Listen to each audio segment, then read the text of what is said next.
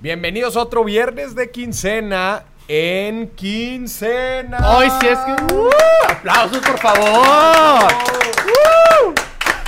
Qué felicidad es del primer viernes de quincena que cae efectivamente en quincena.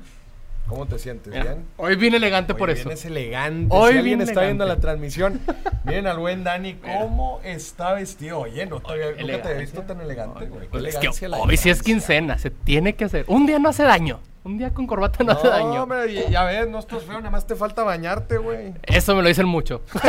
Más de lo que quisiera. No, no, no, pues qué bonito, gente, reciba su lanita, administrela bien, no se la vaya a quemar todo el fin de semana, separe lo que va a ahorrar de una vez, de entradita, para que luego no tenga problemas. Guarden, no se lo gasten todo ahí, nomás en alcohol. Sí, de- Aunque hay ley seca este fin. Os voy a ayudar un poquito. ¿Hay? Hay ley seca. ¿Por qué? Ahorita vamos a ver. En la Ah, nota, ahí en la- déjale, ya en nos la- estamos adelantando la- a la sección secreta. Vamos a ver qué es lo que está pasando. A ver, vamos con las noticias. Oye, tenemos noticias bien chidas, ¿eh? ¿Sí? Todas las semanas. Es que, ¿sabes qué? Creo que todas las semanas hay noticias interesantes y sabes buscarlas. Sí. Especialmente cuando hablas de negocios y finanzas y te gusta el tema, todas las semanas hay noticias importantes. Así que, a ver, normalmente los fines de semana, cuando es quincena, sacan a pasear a la pareja y la fregada. Que la Bueno, pues, cenita. te vamos a dar razones para echar un buen cotorreo fuera de cómo está el clima, como siempre. Ya, ya, decimos. todos preguntan el clima siempre, ya. Dejemos de hablar del clima y empecemos a hablar de las nenis. De las nenis. Escuchó bien. Vamos a hablar de las nenis porque de ellas se trata el primer, la primera noticia. Nenis generan más de 9 millones de pesos en ingresos diarios. Ahí te va. A raíz de la pandemia, la tecnología y la conectividad habilitaron el sector del microemprendimiento en el rubro digital, que es liderado por las llamadas nenis, las nuevas emprendedoras de negocios en Internet. A ver, da la definición exacta de una neni para la gente que no nos sigue. Neni es una persona que vende, una señora, bueno, no señora, es una persona que vende cosas por redes sociales. Ok, ¿cómo qué? Maquillaje, ropa. De todo, De ¿ah? todo. Se caracterizan por nunca poner precios en las publicaciones. Dicen precio por mensaje directo, precio, ¿ah? precio inbox. Precio Ahí. inbox. Y por entregar en punto medio. Dicen, ay, pues nos vemos. O sea, tú dime dónde estás, yo te digo dónde estoy y en un punto, Punto medio. medio. nos vemos. Punto Ahí. medio. Son sus dos características. ¿Y por qué les pusieron nenis? No sé. No, neni, es porque así te dicen. Sí, de que, oye, neni, te veo Ándale, ya. punto medio, neni. Entonces, sí, medio, en- neni. así, así les pusieron de nombre, pero ahí te va. Es un estudio realizado por Tala, Estafeta y Metrics, ¿no? Diferentes empresas. Que en México existen 5.2 millones de microemprendedoras de entre 30 y 50 años que generan alrededor de 9.5 millones de pesos en ingresos diarios, o sea, en total. Oye, pues es una muy buena lana, güey. Sí, muy bien, ¿no? Y digo, definitivamente, pues todo esto se impulsó ahora en el tiempo de la pandemia, digital, todos están en línea, este, y pues facilita una nueva, y una forma de generar nuevos ingresos. Ahora, ahora sí que andan diversificándose las nenis. Diversificando. Aplausos para las nenis, Venga, todos en este nenis. De quincena.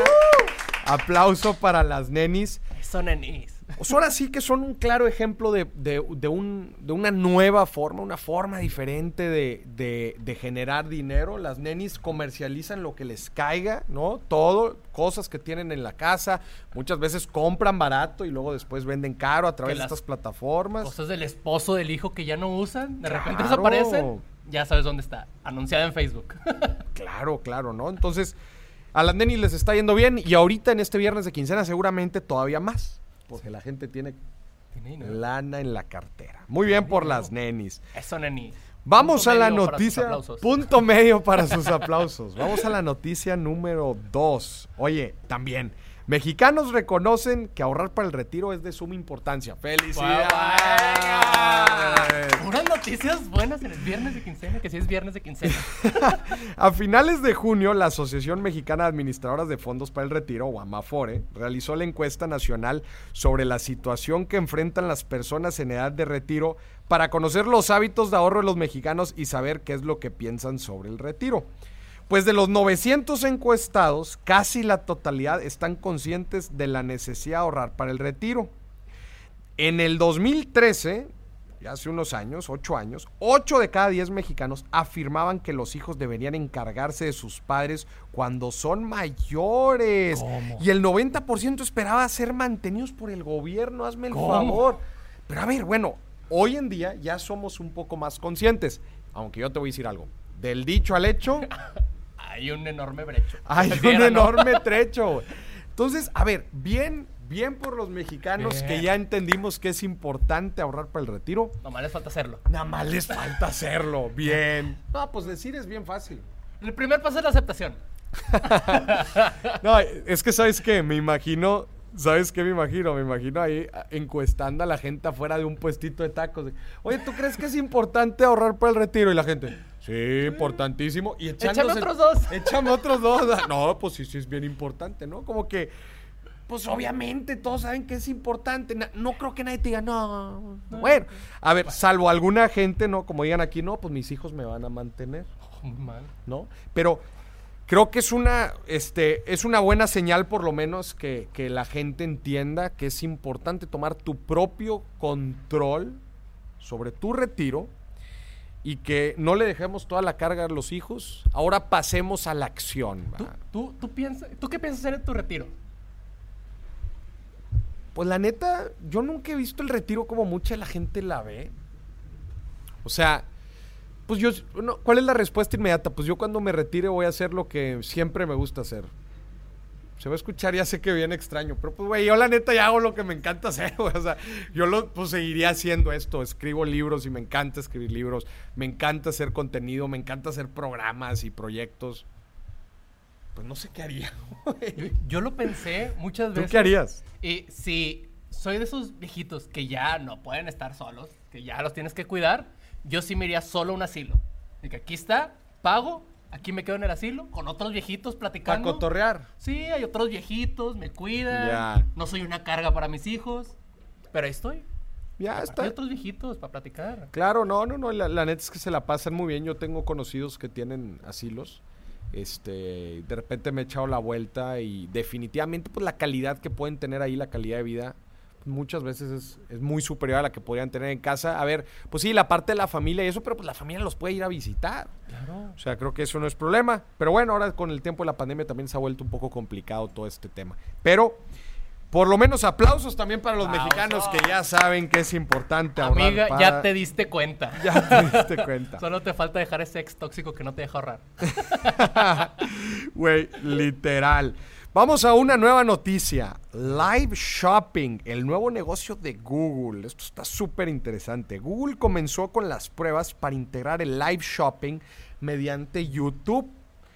Eh, permite comprar directamente los productos mostrados en un directo para impulsar el comercio electrónico dentro de sus plataformas. Imagínate que estás haciendo el review ¿no? de un celular o estás haciendo el review de una no sé, de un producto. inversionista del frente. De un libro, imagínate, un libro del inversionista enfrente, gran libro.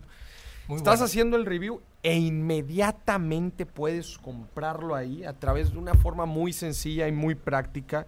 Bueno, pues Google eso es lo que justamente está probando, que este servicio ya lo había probado en varios, en varios lugares del mundo, pero este, ya lo empieza a penetrar un poco más en los diferentes países, en los diferentes mercados. Y la verdad es que es una nueva forma también pues, de promocionar productos y de generar ingresos a través de estas plataformas. Sí, Live Shopping, un nuevo negocio de Google. ¿Cómo Una manera de vender a través de tu contenido. Que tú haces contenido de, de el libro más hermoso del mundo, que es el inversionista del frente. Ajá. Ahí lo puedes vender ya de una vez. Ya, y estás haciendo el review. Obviamente la gente, a ver, te ha pasado a ti, le ha pasado a todos los que nos están viendo. Tú estás, eh, quieres comprar una nueva freidora, quieres comprar, ¿no? Un, nuevo libro, quieres comprar un nuevo, una nueva laptop, un nuevo teléfono. ¿Qué es lo primero que haces? Te metes a YouTube a ver las reviews. Te metes a Sí. YouTube a ver los reviews, a ver el unboxing, ¿no? Cómo lo sacan, lo que va a incluir la caja, ¿no?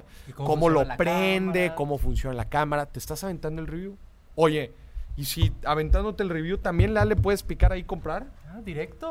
Pues estaría No fregón. ¿no? Sí. Pues ya no batallas, ¿no? Y eh, inmediatamente. Y también estás impulsando, pues, el hecho de que la gente tome decisiones informadas. A ver, aviéntate el review, a ver si, si es el mejor, si es el mejor este producto. Muchas veces me gusta cuando hacen las comparativas. sí. Oye, pues con este celular se ve así la cámara, con este celular se ve así, este tiene cier- ciertos este, gigabytes de almacenaje, no sé, como que te ponen ahí la comparación y al final de cuentas pues te dan más herramientas para tomar decisiones. Para que se informen, no nada más de que, ay, es, es que es el más nuevo. Claro. Y ni te sirve. Y para que los generadores de contenido también puedan monetizar de diferentes formas a través de YouTube. ¿No? Es más, de hecho, aquí abajo va a haber un link para que compren el inversionista en Ándale, directo. empecemos con, me parece Con el excelente. ejemplo. Estamos empezando con el ejemplo para que puedan comprar el mejor libro del mundo, El inversionista enfrente. Ese mero. Vamos a la noticia número 4. India considera el lanzamiento de su primer criptomoneda. Ya hemos estado hablando de criptomonedas antes. ¿Y cuál fue la predicción que yo les dije? Que se van a empezar a centralizar.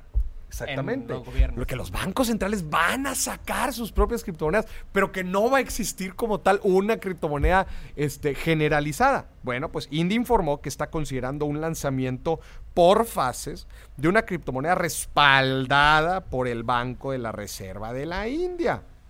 ¿No? La idea es disminuir el uso efectivo y adoptar nuevas maneras de disminuir el contacto a consecuencia de la pandemia. Entonces empezamos a ver cómo empieza a desarrollar todo esto que la gente dice.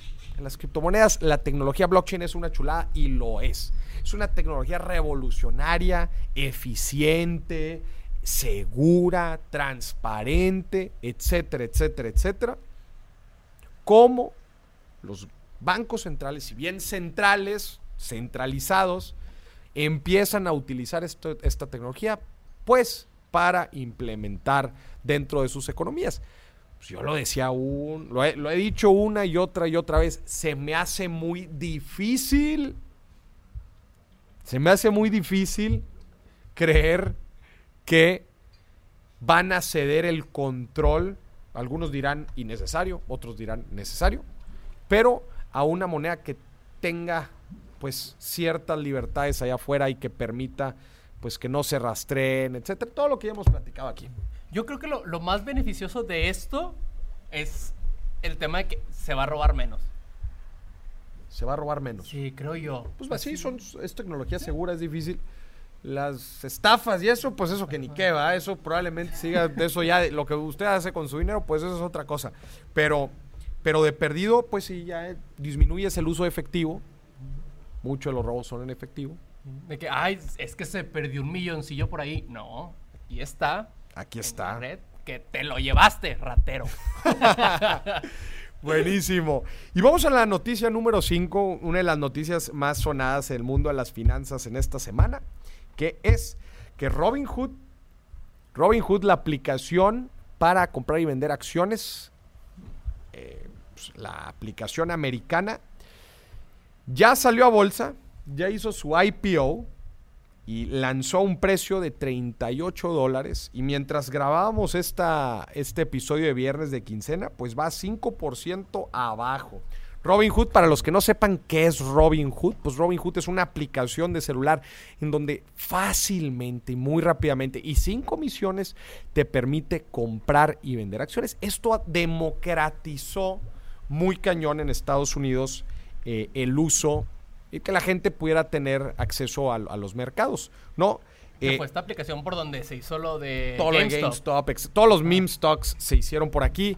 Este, en, da- derivada de la pandemia, gente en sus casas, ¿no? Con dinero, porque aparte los estímulos, pues la gente se volcó a este tipo de aplicaciones para invertir. Nada más con darte este dato que en los últimos meses se duplicaron los usuarios de, de Robinhood.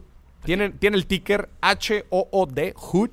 Ese es el ticker. Y te digo, mientras lo estábamos grabando, cayó, va 5% abajo de los 38 dólares en los que se en cotizó. vivo Estamos viendo, y va estamos- bajando, va bajando. Estamos viendo, estamos viendo en vivo. Este, hay mucho escepticismo dentro de, de la empresa. Hay mucha gente que cree que fue una burbuja el, todo el, el- el acaparamiento de usuarios en estos últimos tiempos. Muchos creen que conforme se vaya reactivando la economía, la gente vuelva a trabajar, vaya a dejar esto que para muchos consideran pues es como apostar, es como una aplicación de apuestas porque te permite comprar y vender con mucha pero mucha facilidad. También a GameStop, perdón, Robinhood tuvo que pagar una lana por ciertos este, problemas que se enfrentó cuando fue lo de GameStop. ¿Te acuerdas? No sé si la gente acordará que eh, cerraron por completo el poder operar, eh, cancelaron el, que la gente podría comprar y vender es, eh, la acción de Robin Hood, eh, perdón, de, de GameStop justo en el, en, el, en el pico, ¿no? Cuando se empezó a dar este, este frenesí, esta burbuja. Entonces se ha metido en varios temas, como te digo, mucha gente cree que ya no da para más usuarios, que en vez de aumentar, sino que va hacia abajo. También temas regulatorios, ¿no? Que estamos aún por ver. Mucha gente todavía le tiene mucho miedo a esto.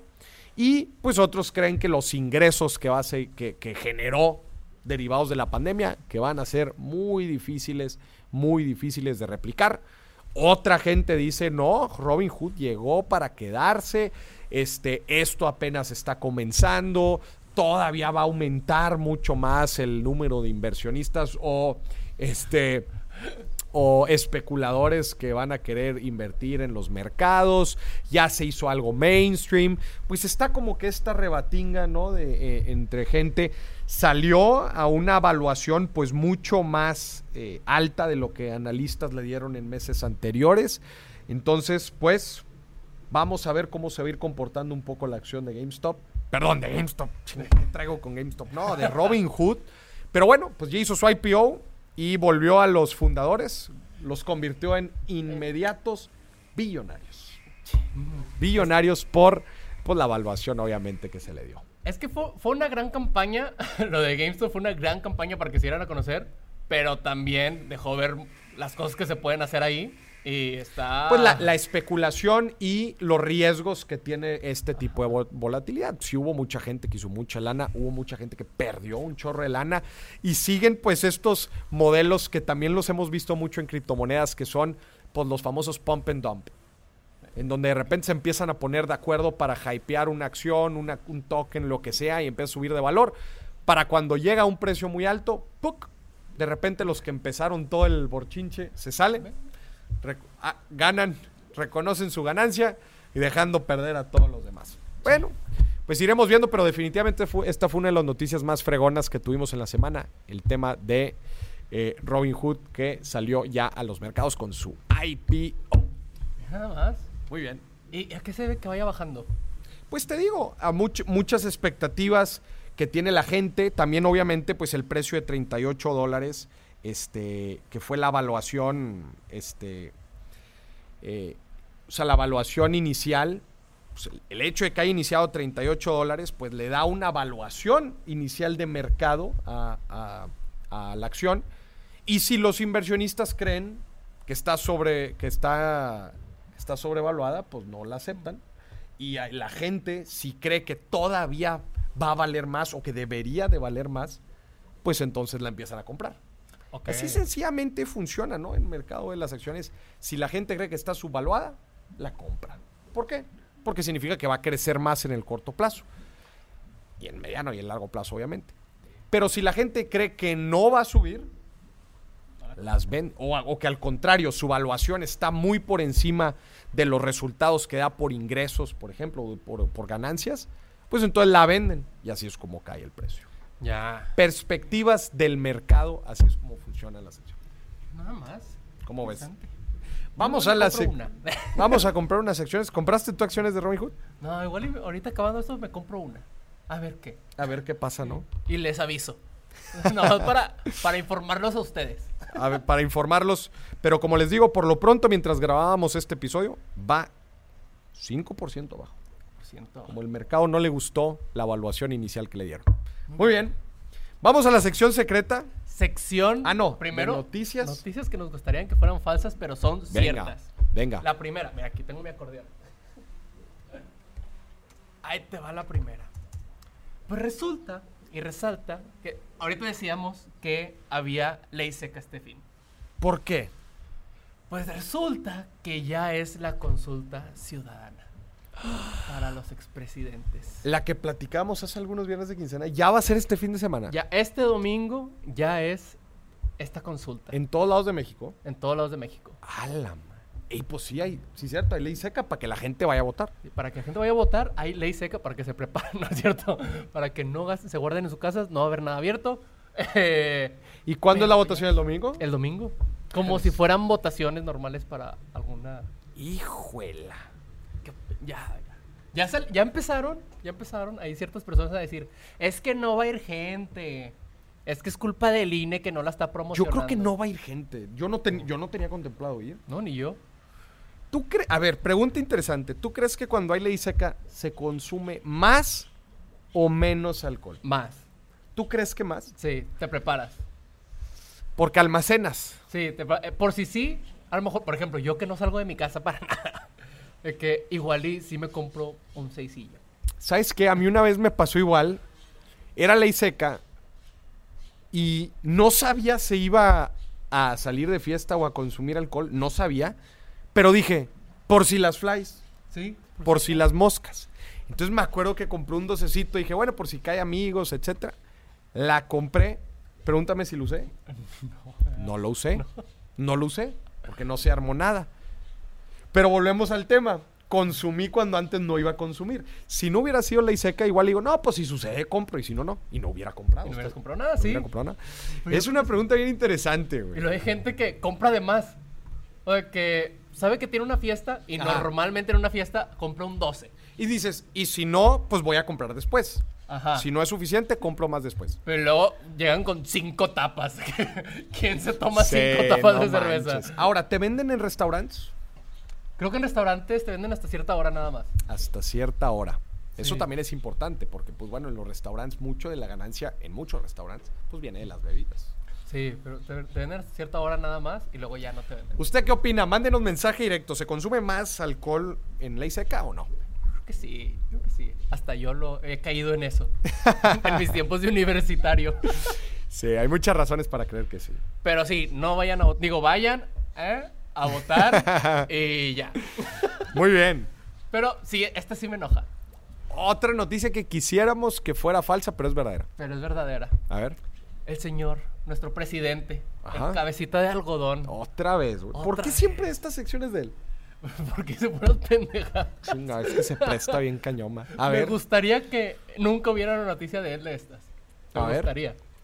Dice, López Obrador aseguró que México no será rehén de las farmacéuticas, pero que actuará lo que digan los científicos organismos internacionales de las vacunas en niños. Ahí te va el contexto. Ajá, contexto, por favor. Dijo que no iba a comprar vacunas de COVID para niños, que porque no había pruebas científicas de que las necesitaran o no. ¿No había pruebas científicas? De que los niños necesitaran vacunas o no. Y entonces él quiere... Dijo, pues no voy a comprar. No voy a comprar vacunas para niños. No voy a ser rehén de las farmacéuticas millonarias. ¿Cómo puede ser, güey? Yo no Pero quiero ya ha habido nada. casos, ¿no? Sí. Casos ha habido. abri- abrieron las clases. Y empezaron los empezaron los niños a contagiarse. Ay, no puede ser, güey. Y está muy mal. Digo, no quiero decir nada, pero es el mismo argumento que dicen los terraplanistas. Que pues no hay pruebas, No hay entonces... pruebas. Pues yo no, he, yo no he viajado al espacio y no he visto que sea circular, entonces ¿por qué te voy a creer a ti? Exacto. Es exactamente el mismo argumento de los terraplanistas. No, no, no. Y está mal. De plano no va a haber vacunas para niños, No va a haber vacunas para niños. por lo pronto. Por lo pronto, no. Ahora, no, no hay medicamentos para niños con cáncer y tampoco va a haber vacunas. Yo creo que AMLO tiene algo contra los niños. Porque siempre se mete con ellos. A ver, ¿qué otra cosa hizo? Pues, los niños con cáncer que no tienen Ya, medicina. sí, es cierto, güey.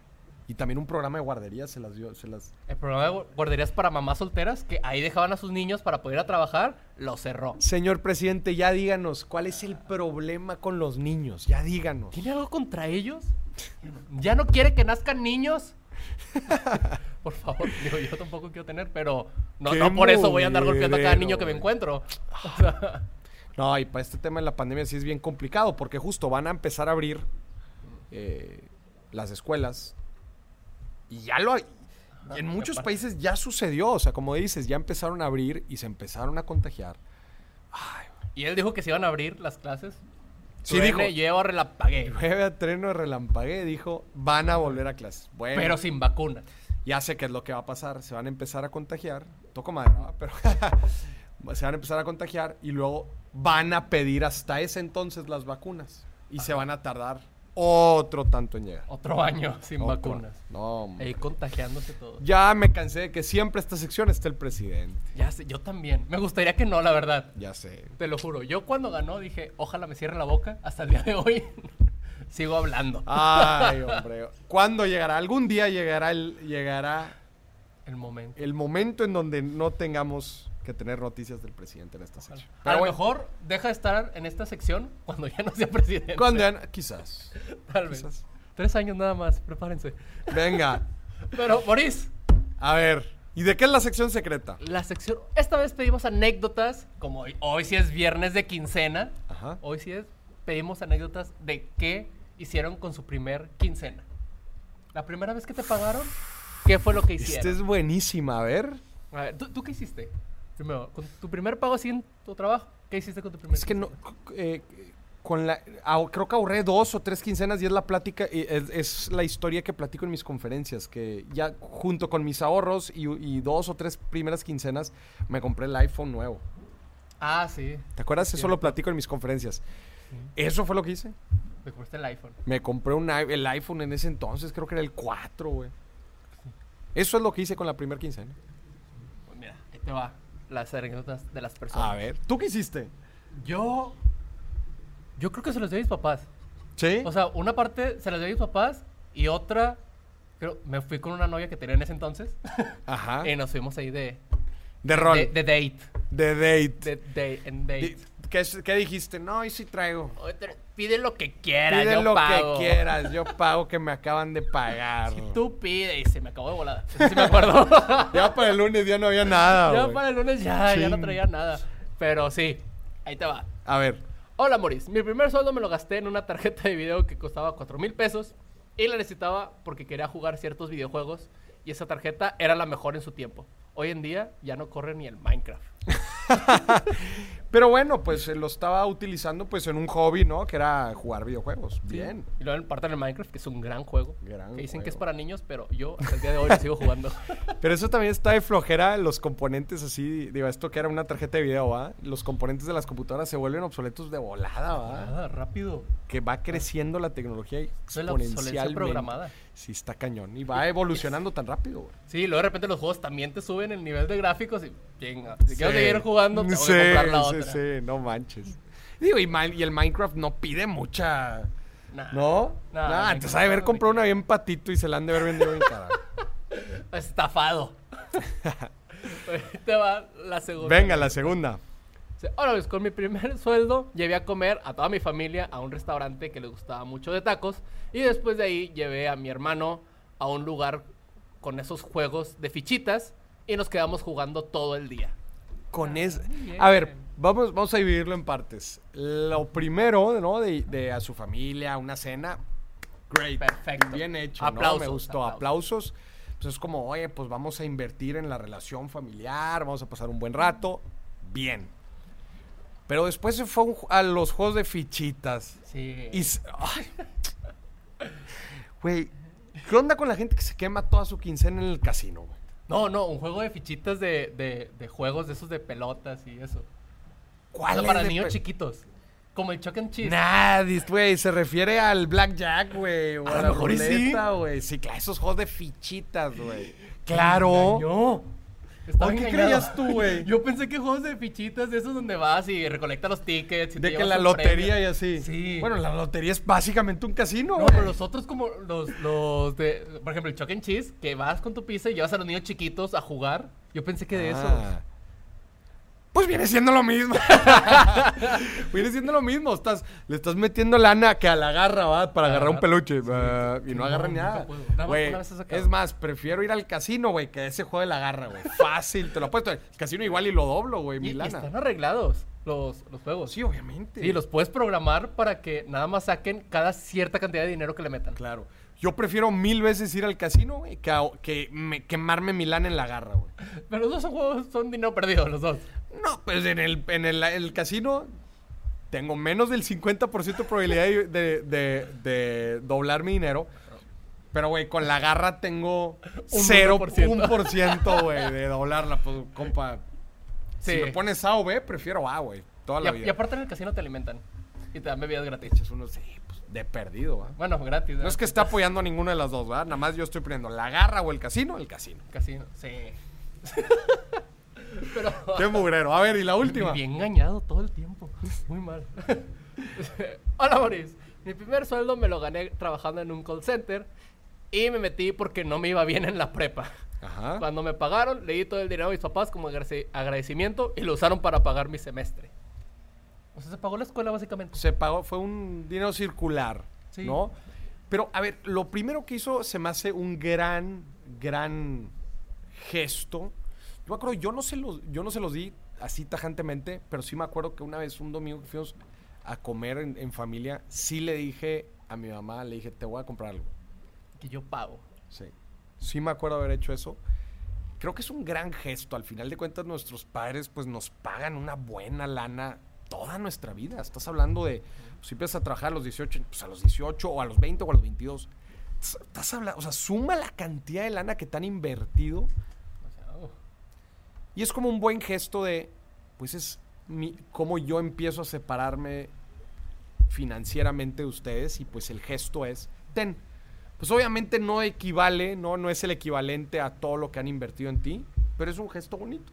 Ah, es, es más simbólico que... que Claro, regreses 100%, 100%, es, es meramente simbólico. Y bueno, aquí pues los papás después utilizaron esa lana para pagarle, ¿qué? ¿La prepa? Sí, el semestre de la prepa. semestre en la prepa, pues bien, que los papás ahí priorizaron, ¿no? El uso de ese ingreso, pero este se me hace un bonito gesto. Pero qué bueno, o sea, no me va bien en la prepa, me voy a meter a trabajar de perdido.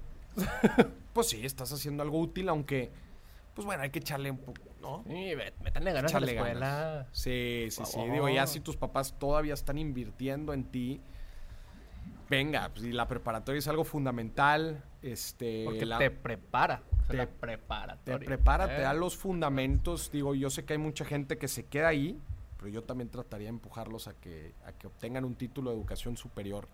Porque sí, en verdad, te da las relaciones, te da el conocimiento, te da habilidades que después vas a necesitar para lo que tú quieras en la vida, pero sí lo vas a necesitar. Así que vayan a la escuela. Vayan a la escuela, gente, les va a servir. Y utilicen el viernes de quincena para agarrar una- un acumuladito, no un llenito, y páguenle algo a sus papás. Sí, no sean codos. Es más, vamos a ponerle un reto a la gente. Va. Nos están viendo y nos están escuchando y traen la cartera llena, ¿eh? Ya, no nos mienten, pagaron, no nos pagaron. mienten. Ya les cayó la lana. Usen esta lanita y vayan y cómprenle algo a sus papás. Y luego vienen al Insta de Moris y le mandan por mensaje qué le compraron. Tómenle una foto. Oye, Moris, mira, le compré esto, le compré el otro, le compré otro. Mándenlo foto y lo voy a estar compartiendo en redes si me lo, si me lo mandan. Ahí está. ¿Cómo ven?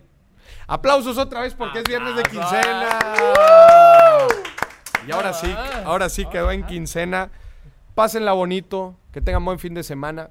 Es ley seca, entonces no pueden tomar, entonces no pueden gastar, entonces lo pueden usar para otra cosa, para comprarle cosas a sus papás. Y si tomaron, que está mal, porque es, la- es ley seca, no manejen. No manejen, por favor. Viernes de quincena, pásela bien. Bonito fin de semana. Adiós. ¡Uh!